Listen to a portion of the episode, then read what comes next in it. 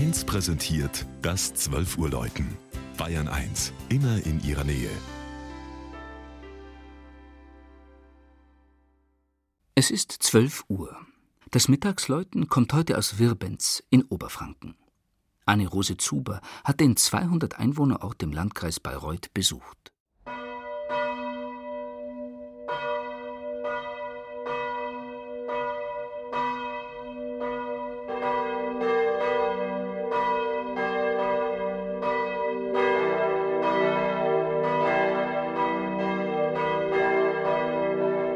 Die stattlichen Sandsteinhäuser zeugen davon, dass die Wirbenzer, die heute politisch zu Speichersdorf, kirchlich aber zum oberpfälzischen Dekanat Weiden gehören, in früheren Zeiten wohlhabende Bauern waren.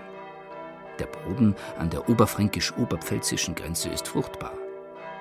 Angemessen stattlich erhebt sich auch die neugotische evangelische St. Johanneskirche.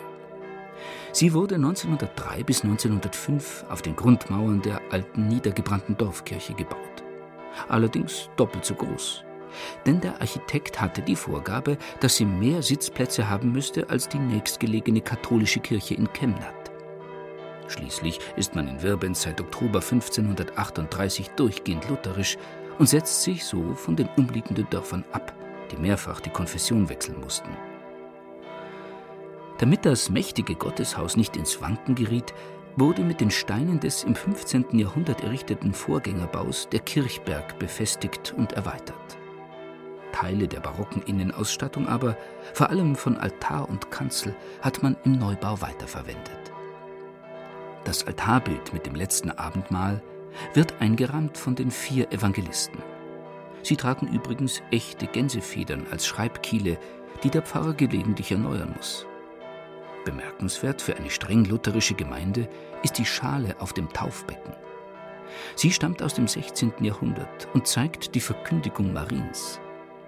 Gefeiert wird die Einführung der Reformation in Wirbenz vor genau 475 Jahren heute mit einem großen Festgottesdienst. Da besucht erstmals seit 60 Jahren wieder der Landesbischof den Ort und kommt so auch in den Hörgenuss der drei in Moll gestimmten Wirbenzer Glocken.